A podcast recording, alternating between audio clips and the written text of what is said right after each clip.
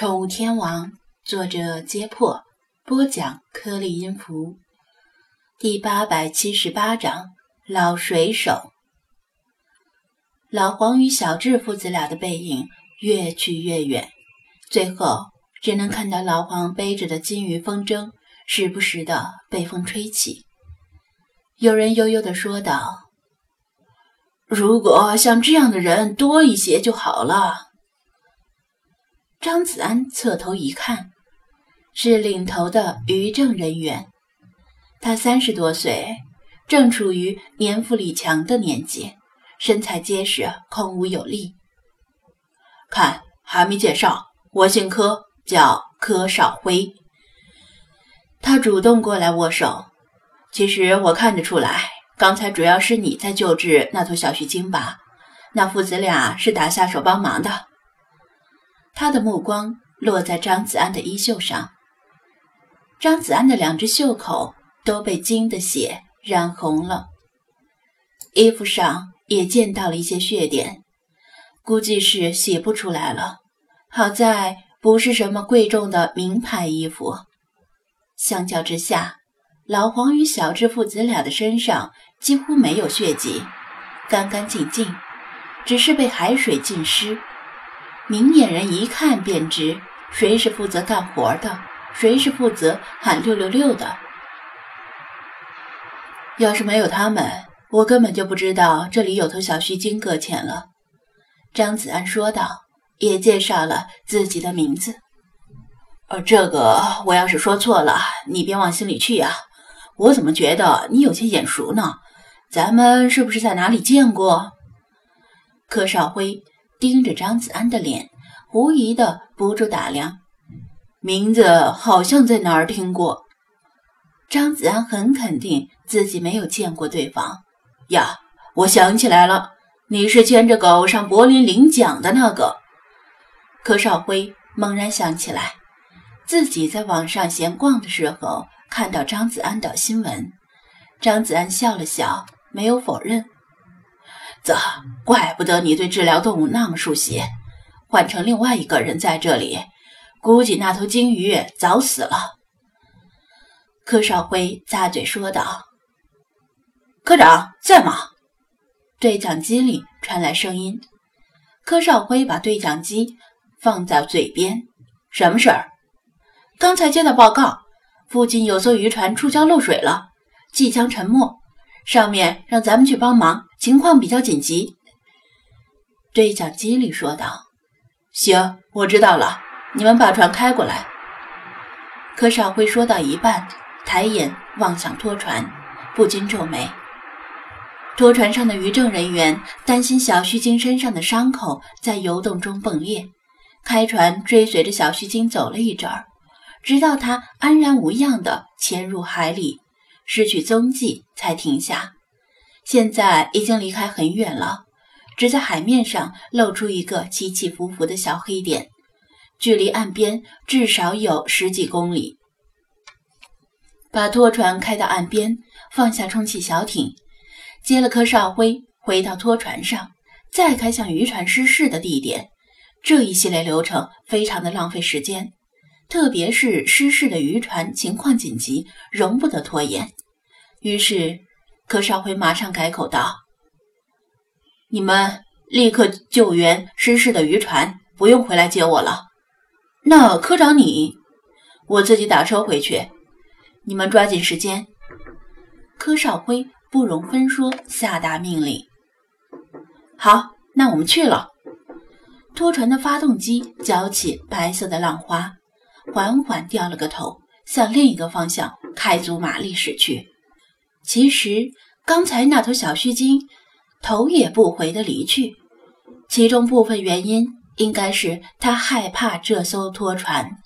它分不出来拖船与伤害它的那条船有什么区别，只是张子安没把这部分原因说给老黄听而已。柯少辉讲话的时候，张子安把裤脚放下来。又把脱下来的鞋袜穿上。等柯少辉放下对讲机，张子安问道：“对了，你刚才说之前也发生过类似的事儿，能不能跟我说说？”哦，可以啊。柯少辉点头。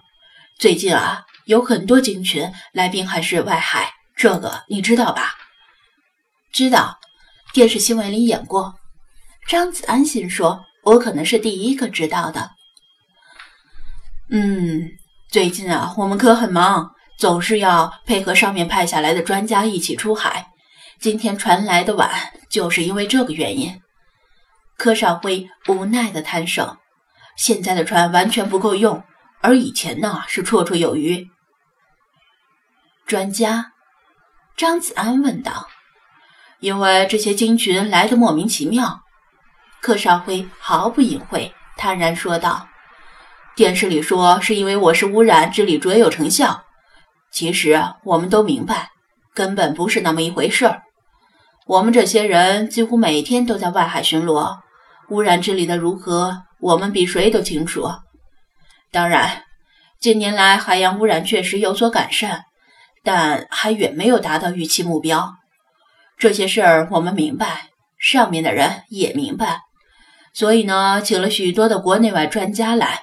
想研究一下滨海市到底有什么吸引了这么多的鲸群。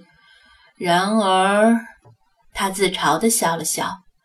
专家排着队来，又排着队走，经费花了不少，五花八门的理论提了一大堆，就差说滨海市水下藏着外星飞船了。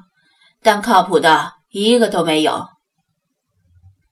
张子安忍住笑，心说：真是难为这些专家了。柯少辉继续说道：“鲸群的数量增多，这肯定是一件好事儿。上面的人也支持，有助本市发展旅游嘛。不过，有些鲸鱼是带着伤来的，有的是被鱼叉刺伤，有的是被螺旋桨击伤。此外，还有一些其他的伤。”张子安打起精神，认真的听着。柯少辉望向小须鲸消失的方向，说道：“受伤的鲸鱼里面，能像这头小须鲸一样幸运的得到医治的并不多。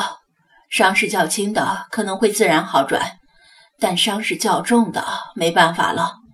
他们有的是死在海里之后被海浪冲到岸上，尸体被人发现；有的像这头小须鲸一样搁浅到岸边。”但是发现者不懂得怎样紧急处理，耽误了宝贵的时间。最后呢，等我们赶到时，已经死了。当然，我并不是在推卸责任，这其中也有我们反应和行动迟缓的原因。像我手下这些人，好几个都是刚毕业考进来的文弱大学生，什么都不会，什么都要教，还有的晕船。你说晕船干嘛考进渔政来呢？这不是给我们添堵吗？人家说考进来以前以为是做办公室的。柯少辉说着说着就发起了牢骚。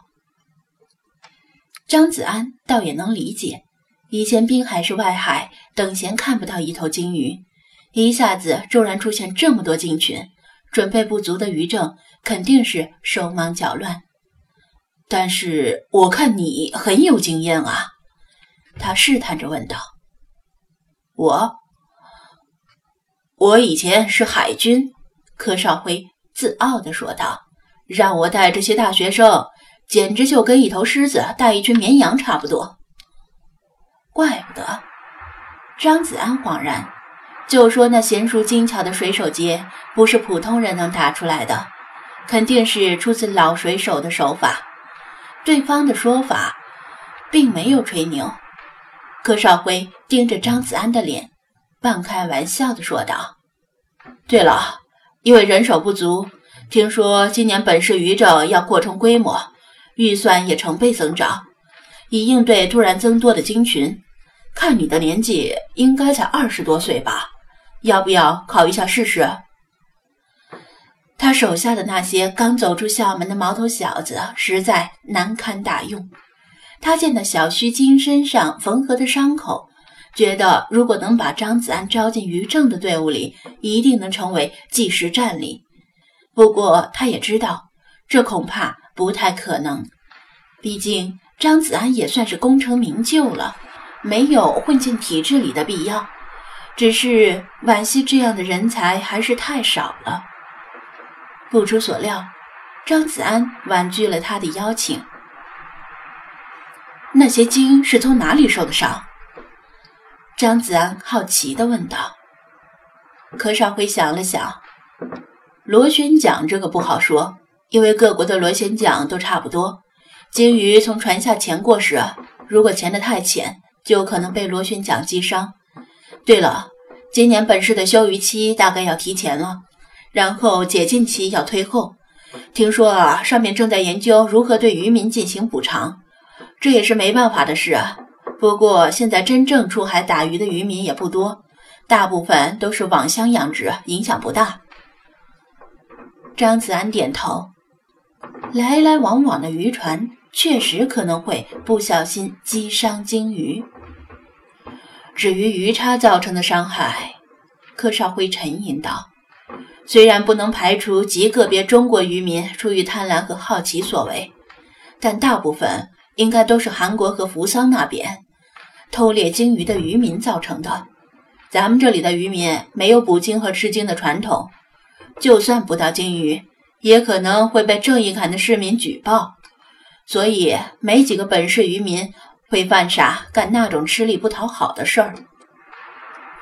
张子安多少猜到了，不过从柯少辉的嘴里得到证实，还是有些感慨。其实，中国人对鲸类这样的大型野生动物的保护意识是很强的。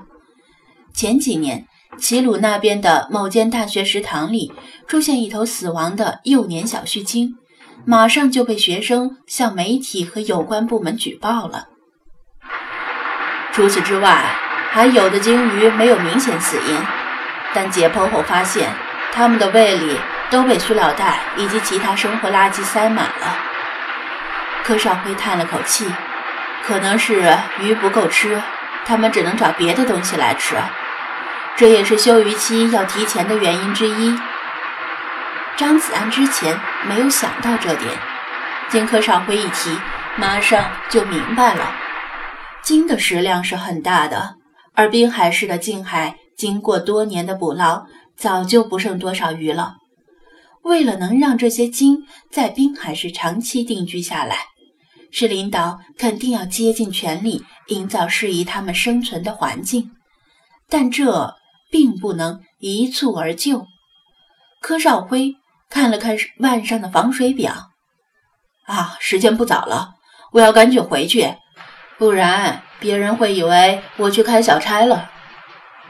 张子安肚子早饿了，指着自己的五菱神光说道：“要不要我送你一程？”好多谢。柯少辉也没有客气，痛快地坐进车里。